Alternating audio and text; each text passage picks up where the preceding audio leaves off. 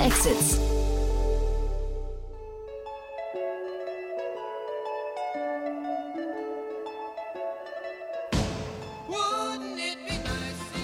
Ja, einen wunderschönen guten Morgen und herzlich willkommen zu Startup Insider Daily. Mein Name ist Jan Thomas und ihr hört die Reihe Investments und Exits. Ihr kennt das Format mittlerweile natürlich. Wir sprechen hier jeden Tag mit den wichtigsten Investorinnen und Investoren aus Deutschland und analysieren, ja, ich würde mal sagen, spannende Finanzierungsrunden, relevante Finanzierungsrunden oder auch Exits, über die man Bescheid wissen sollte.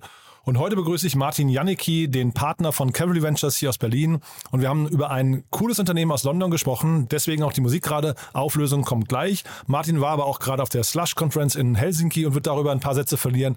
Und wir haben zum Schluss nochmal so ein bisschen über Teamzusammensetzung gesprochen, ob man eigentlich als Solo-Founder heute genauso gut dran sein kann wie als Team, wenn man bei VCs vorspricht. Ja, also ihr seht schon, steckt wieder viel drin. Deswegen lange Rede, kurzer Sinn. Hier kommt jetzt Martin Janicki von Cavalry Ventures. Insider Daily. Investments und Exits. Cool. Ja, Martin Janicki ist wieder hier von Cavalry Ventures. Hallo Martin. Hi Jan, freut mich zu Gast zu sein. Ja, wir gehen heute surfen. Ne? Also das ist schon mal sehr, sehr cool, muss ich sagen. Aber erstmal schön, dass du zurück bist von der Slush. Ne? Du warst in Helsinki. Ja, genau. Die Slush ist, glaube ich, einer der äh, ja, Must-Attend-Events im jährlichen äh, Kalender. Ich glaube, sehr viele VCs sind da grundsätzlich, glaube ich, ein Eventformat, was ich, was ich äh, wärmstens äh, empfehlen kann. Macht sehr viel Spaß und äh, wenn man dann auf den typischen Freitagnachmittagsflieger zurücksitzt nach Berlin oder nach München, äh, fühlt sich das dann auch an wie eine, wie eine Klassenfahrt, wo alle im Bus sitzen. Mhm. Und du bist aber ohne Corona zurückgekommen, hoffe ich. Ich bin ohne Corona wiedergekommen. Letzter Test war heute Vormittag. cool. Und äh, sag mal, für wen, also wenn, wenn jetzt irgendwie Gründerinnen und Gründer zuhören, wer sollte da unbedingt dabei sein? Für wen lohnt sich das und für wen vielleicht auch nicht? Ähm, ich glaube, es ist eine tolle Möglichkeit, einfach mit, mit vielen, vielen Leuten dort in Kontakt zu treten, sei es andere Gründer, Unicorn-Founder, also da sitzt halt an einem Kaffee der, der Nick äh, von, von Revolut ähm, und man kann den dann halt anquatschen, wenn man ein bisschen Glück hat. Ja.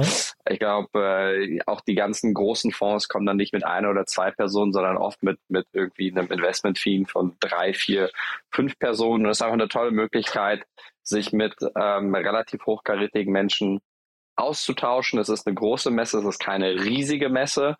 Ähm, und darüber hinaus, äh, ja, viel, viele Saunagänge, viel ausgelassenes Feiern und einfach gute Stimmung. Es ist dort ja relativ dunkel und kalt und ähm, der klingt, klingt super.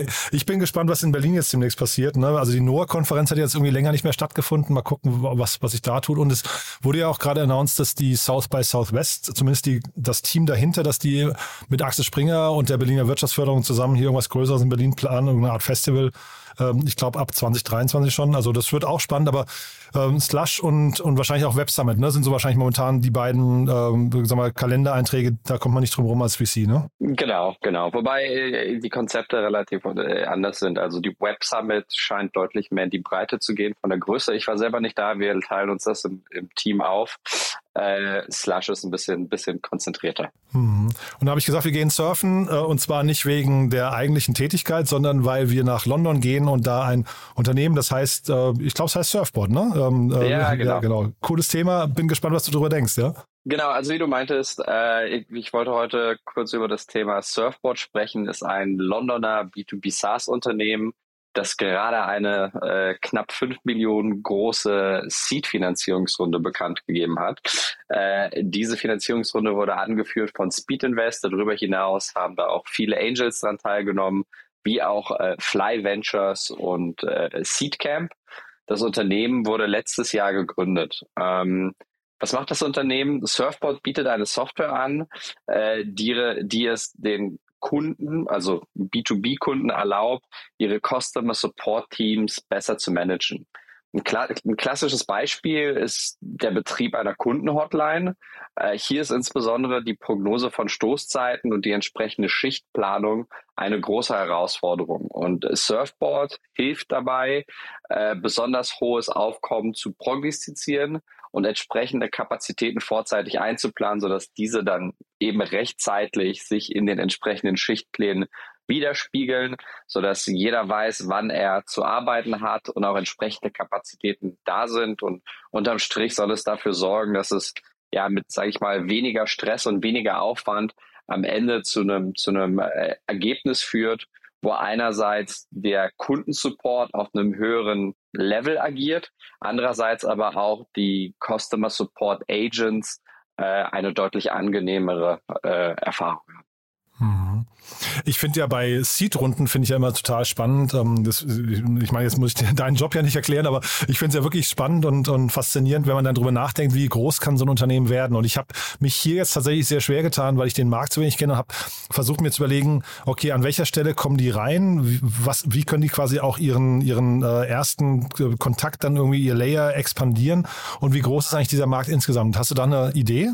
Ja, also ich glaube, Customer Success im, im weitesten Sinne, und da kann man sicherlich die, die Kreise unterschiedlich breit oder eng definieren, ist ein fast schon verblüffend riesiger Markt. Also wir sprechen hier von hohem zweistelligen Milliardenvolumen. Und wenn man mal schaut über ja, die letzten 20 plus Jahre, gab es insbesondere im angelsächsischen Raum, aber auch im französischen Raum äh, einen äh, sehr, sehr starken Trend in Richtung komplettem Outsourcing.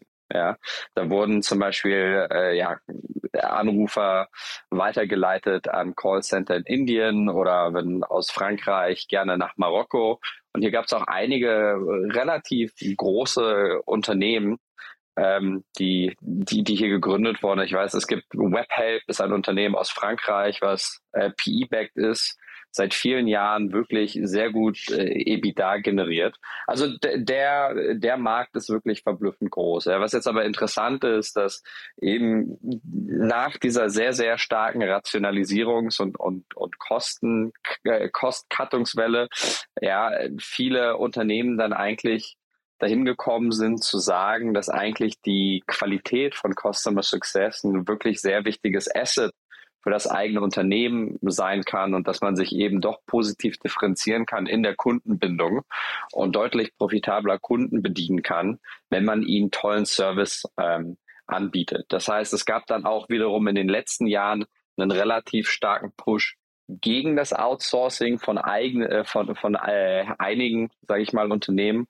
Und dann obendrauf kam noch mit der Pandemie dazu, dass das heutzutage ein Job ist, der auch sehr gerne gemacht wird von zu Hause oder in einem hybriden Setup. Ja, ich glaube, das kann man sich sehr gut vorstellen, wenn man zum Beispiel bei, ich habe mal einen Urlaub gebucht während der Pandemie bei der TUI, ja, und äh, da hatte ich auch, da war ich auch am Telefon mit einer äh, sehr netten äh, Agentin, die aus ihrem Wohnzimmer mit mir, mit mir telefoniert hat und das hat wunderbar geklappt, mhm, ja. Glaube ich sofort. Und, und eben tut sich, tut sich in diesem Bereich sehr, sehr viel und, und das eröffnet auch natürlich gleichzeitig Räume für, für neue Softwarelösungen, die das Ganze unterstützen, wie eben ein Surfboard.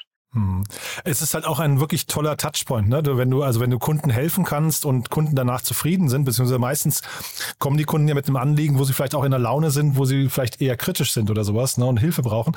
Und das dann quasi in einen, in einen zufriedenen oder vielleicht sogar begeisterten äh, Kunden zu konvertieren, das hat schon, glaube ich, hinterher auch langfristig für die Kundenbindung äh, und, und, und äh, die Treue zum Unternehmen einen, einen großen Impact. Ich habe das bei mir quasi umgekehrt erle erlebt. Ich möchte jetzt keinen Namen nennen, aber ich bin wirklich so seit zehn, zehn Jahren oder sowas treuer Nutzer von, von einem äh, Unternehmen. Und da war der Kundensupport jetzt so schlecht, äh, dass ich gedacht habe, boah, das jetzt stelle ich es doch nochmal auf den Prüfstand. Ne? Das ist also quasi das, der gegenteilige Effekt. Den hat man dann auch sehr schnell. Ne? Genau, und ich glaube, das kann jeder, jeder Hörer für sich selber nachvollziehen. Ja, man merkt sich, man merkt sich äh, eben die Support-Qualität dann, dann doch vielleicht mehr, als man das zugeben möchte. Mhm. Ja?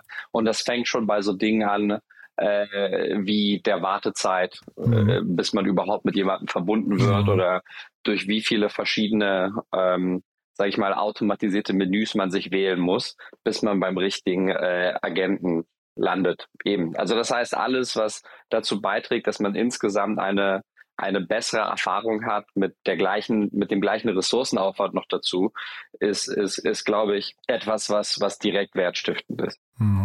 Sie haben jetzt hier bei, bei Surfboard auf der Seite schreiben Sie sehr schön irgendwie Happy, ähm, Happy Teams äh, führen zu Happy Customers. Das ist ja immer so ein, so ein, äh, weiß nicht, so ein, so ein, so ein ähm, weiß nicht, ähm, eine, eine Diskussion, die man führt. Ne? Und ich glaube, du kriegst das gar nicht getrennt. Ich glaube, ein, ein zufriedener Kunde ist natürlich das Resultat von einem zufriedenen Mitarbeiter, aber umgekehrt wahrscheinlich genauso. Ne? Weil ich glaube, das ist eine Sache, die muss man wahrscheinlich einfach auf eine Waage legen. Ne? Genau, natürlich. Ich glaube, ich glaube, die große, die große Kunst ist es dann immer, äh, diese, diesen Benefit auf irgendeine Art und Weise zu, zu quantifizieren, sodass das potenziell einkaufende Unternehmen auch, sage ich mal, das Ganze nicht als eine esoterische Leistung wahrnimmt, sondern auch da ja quasi einen Business Case dahinter rechnen kann. Ich glaube, in dem Beispiel von Surfboard ähm, ist es relativ einfach, in die Schichtpläne zurückzugehen, durchschnittliche Wartungszeiten zu haben. Also ich würde sagen, jeder potenzielle Kunde hat mit, mit einem Setup aus Aircall plus Salesforce und noch ein paar anderen Tools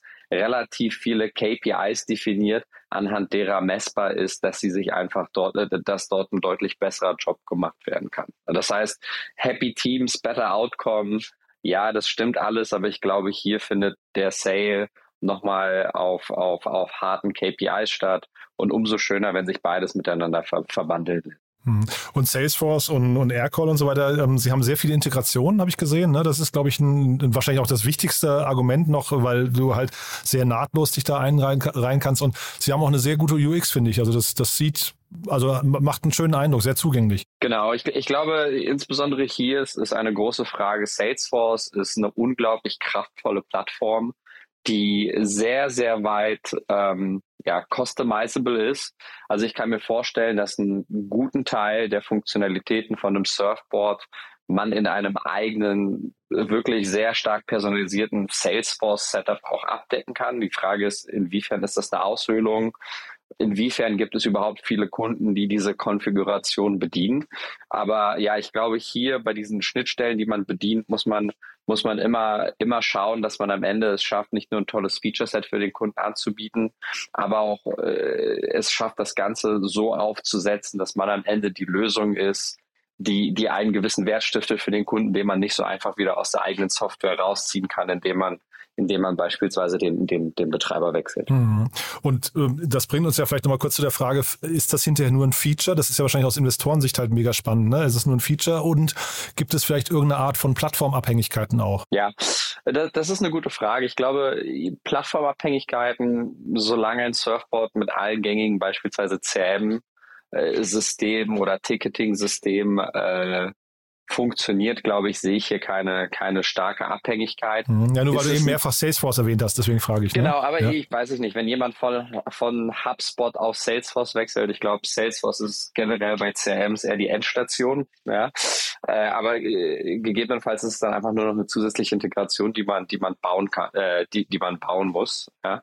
Äh, ob Surfboard am Ende ein Feature bleibt, ähm, ist die Frage. Ich glaube, man kann in dieses Tool noch deutlich mehr äh, reindenken, wie zum Beispiel Transkription, Scoring. Wir hatten mal gesprochen über ein Unternehmen, das i2X heißt mhm. aus Deutschland. Ja, Michi Bremen. Was, mhm. was äh, eben sich auch in so einem ähnlichen Space bewegt. Also ich glaube, da wird es mittelfristig sicherlich auf der Feature-Seite Überlappung geben ähm, zwischen mehreren Playern und, und ich glaube, wer da sich dann am besten durchsetzen kann in dieser Wertschöpfungskette, äh, wird, wird am Ende wird am Ende das Privileg haben, sich als Plattform durchzusetzen und nicht als einzelnes Feature. Aber es ist wirklich spannend, dass du ITX ansprichst, an die habe ich nämlich auch gedacht im Vorfeld, habe gedacht, naja, ob das nicht irgendwann mal so ein M&A-Case wird, wo jemand hingeht oder ein PE-Case, ne, wo jemand hingeht und sagt, ich baue mir hier ein schönes Bundle zusammen an Features, die eigentlich äh, sie selbst zu bauen, wahrscheinlich für jedes Unternehmen von, von den einzelnen Playern unmöglich wäre, ne?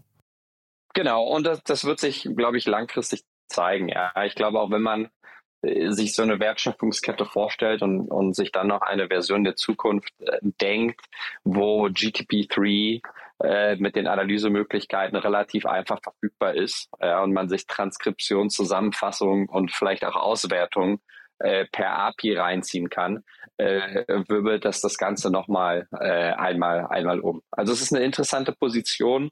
Ich glaube, es ist ein verblüffend großer Markt mit relativ rudimentären Problemen, äh, die, wenn man sie angeht, sehr schnell einen, einen Business Case rechtfertigen. Und was man darauf aufbaut, ist, glaube ich, etwas, was wir mit Spannung beobachten können. Super.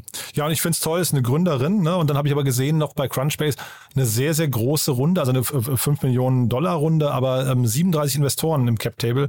Das ist schon auch stolz, ne? Ja, genau. Also ich kenne die, die Natascha persönlich noch von früher. Sie war ja, sie hat den äh, etwas ungewöhnlichen Weg gewählt. Und zwar äh, war sie früher beim Londoner Fonds Piton Investor. Ähm, ist dann rausgegangen in eine operative Rolle, wo sie unter anderem damit beschäftigt war, eben ein Customer Success Team zu leiten und, äh, und zu optimieren von mehreren hundert Agents. Und aus dieser Erfahrung heraus oder aus der Frustration mit den marktverfügbaren Tools kam ihr die Idee, eben Surfboard zu gründen. Ja, aber aufgrund natürlich ihres ähm, ihres äh, Track Records und ihrer Erfahrung im VC hat sie super viele Kontakte zu Angels, zu Co-Investoren, zu Partnern von anderen Fonds. Und äh, sie genießt eigentlich insgesamt einen positiv, einen, einen guten Ruf. Sie ist eine sehr angenehme Person. Und und wenn sie wenn sie gründet, glaube ich, ähm, gab es dort wirklich viele, viele Personen, die sie, die sie unterstützen wollten. Und, und ich wünsche ihr auch persönlich das äh, nur das Beste. Ja, cool. Ja, ich habe mir den Kreis der Angels angeguckt. Ich, äh, viele internationale, die kannte ich nicht, aber wen man so kennt, ist zum Beispiel Kai Hansen, äh, ich glaube Lieferando, aber jetzt vor allem Rheingau Ventures, dann Julius Köhler habe ich gesehen von Sender und Felix Jahn von McMakler. Also eine schöne Runde, finde ich, ähm, hat, hat Spaß gemacht. Ähm, vielleicht nochmal kurz, äh, wir haben ja noch gar nicht über euch gesprochen, Martin, sagt doch vielleicht noch ein paar Sätze zu euch und dann vielleicht damit verbunden. Äh, hier ist ja Fly VC eingestiegen, ähm, die sind in Micro VC. Ist das für euch eigentlich dann schon so ein Dorn im Auge? Ist, oder die sind eigentlich noch eine Runde, weil du sagst ja immer, ihr wollt eigentlich die Ersten äh, im Cap-Table sein, ne? Oder die, aber so, ein so ein Micro-VC ist ja eigentlich nochmal eine Stufe davor, oder? Genau, also ich glaube, ähm, also erst einmal, ich bin Partner bei Cabri Ventures und, und wie du schon gerade meintest, äh, wir sind gerne der erste VC im, im Cap-Table von, äh, von Unternehmen, gelegentlich auch mal der zweite oder der dritte.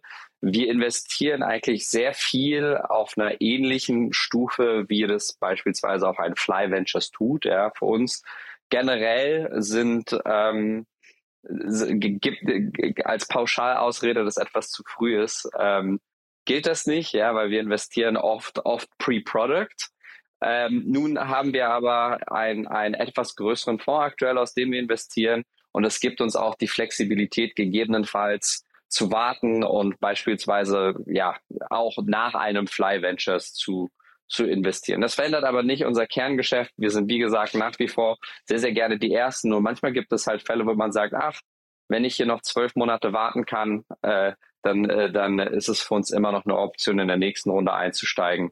Und ähm, ja, so, würd, so würde ich das voneinander abgrenzen. Aber ich würde auf gar keinen Fall sagen, Fly investiert nur vor uns, äh, sondern wir sind dort auf Augenhöhe unterwegs und haben gegebenenfalls ein bisschen mehr Flexibilität. Ja, cool. Aber ich hatte Gabriel Matuschka hier mal zu Gast und ich hatte, ich habe es jetzt nicht mehr genau in Erinnerung, ich glaube, das waren 20 Millionen Fonds, also dann deutlich kleiner als das, ich, vielleicht eher so wie ihr in den ganz frühen Tagen. Ne? Ähm, von daher dachte ich, ihr könnt euch da eigentlich ganz gut äh, eher ergänzen.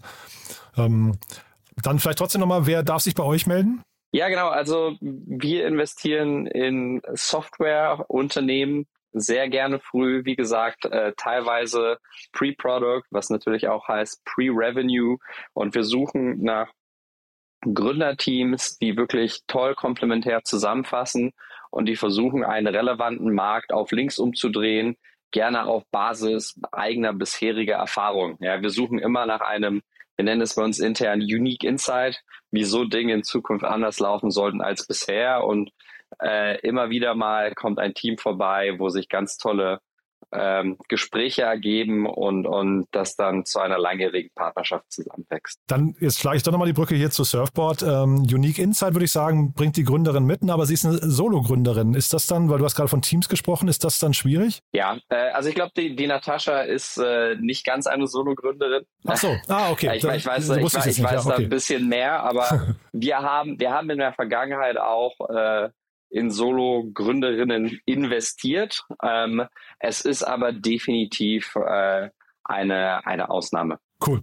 Das heißt, wer als Solo-Gründer oder Gründerin unterwegs ist, gerne mal links und rechts gucken, ob man vielleicht jemanden findet, der trotzdem noch passen könnte. Ja, ja ich glaube, das ist, das ist der erste Sale, den man macht. ähm, und wenn man es schafft, jemanden zu finden, der begeistert genug ist, um wirklich seine bisherigen Pläne vielleicht zu verwerfen und, und zusammen in ein Team einzugehen. Und wenn man auf der anderen Seite selbst eine Person findet, mit der man sich wohl genug fühlt, ihr einen sehr relevanten Teil des eigenen äh, Eigenkapitals abzugeben, ähm, dann ist das schon mal ein, ein, sehr, sehr gutes Zeichen dafür, dass, dass die Incentives von Anfang an richtig gesetzt sind und dass es schon mal zwei starke Believer gibt, was dann nochmal damit hilft, eine kritische Masse an mehr Believern äh, anzuziehen. Ja, und typischerweise ist so eine gute Gründung immer wie so ein Urknall. Ja. Und äh, entsprechend, glaube ich, ist, ist so ein starker Kern aus wirklich mehr Gründern dort eine tolle Grundvoraussetzung. Also in den meisten Fällen sehen wir eigentlich Teams aus, aus zwei bis drei Gründern. Ich glaube, mal waren es bei uns auch mal fünf, äh, mal war es auch mal einer, aber äh, meistens pendelt sich das bei, bei zwei bis drei, manchmal vier. Super, Martin. Also viel, viel Wissen heute drin. Also das, ja, wir, apropos begeistert, ich bin auch begeistert, hat wirklich äh, Spaß gemacht, muss ich sagen. Haben wir irgendwas Wichtiges vergessen für den Moment? Nein, ich glaube, äh, ansonsten alle sollten sich äh, warm einpacken. Es ist deutlich kühler geworden, erstaunlich kühl. Ja, in Berlin zumindest, ne? Ich glaube, der Rest von Deutschland, dem geht's doch gut, ne? genau. ne? Ja. Also, wie gesagt, ich bin aus Helsinki aus dem Flieger hier in Berlin ausgestiegen und gefühlt war das Wetter das gleiche, was ich nicht erwartet habe. Ähm, Entsprechend packt euch warm ein, bleibt gesund für den Jahresendspurt. Aber nach einem kalten Winter kommt ja dann meistens auch wirklich eine gute Zeit, ne, Martin? Also wir, wir freuen uns, glaube ich, genau. alle aufs nächste Jahr. Ganz genau. Ja? Cool. Ganz lieben Dank, hat Spaß gemacht und ich freue mich aufs nächste Mal. Super, Jan, vielen Dank. Bis dann.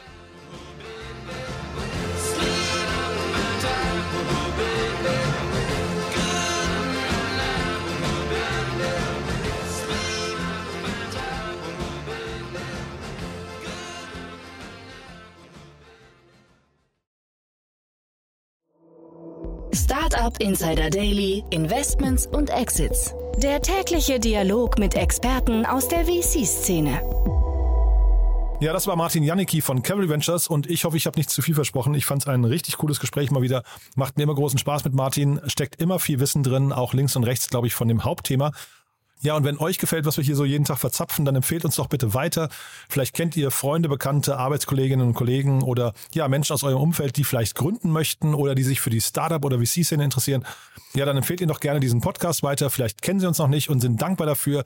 So entstehen Freundschaften, Dankbarkeiten, Abhängigkeiten. Und ja, vor allem wir sind euch dafür dankbar. Das ist, glaube ich, die Hauptsache. Deswegen vielen Dank dafür und ansonsten euch einen wunderschönen Tag. Bis später oder bis morgen. Ciao, ciao.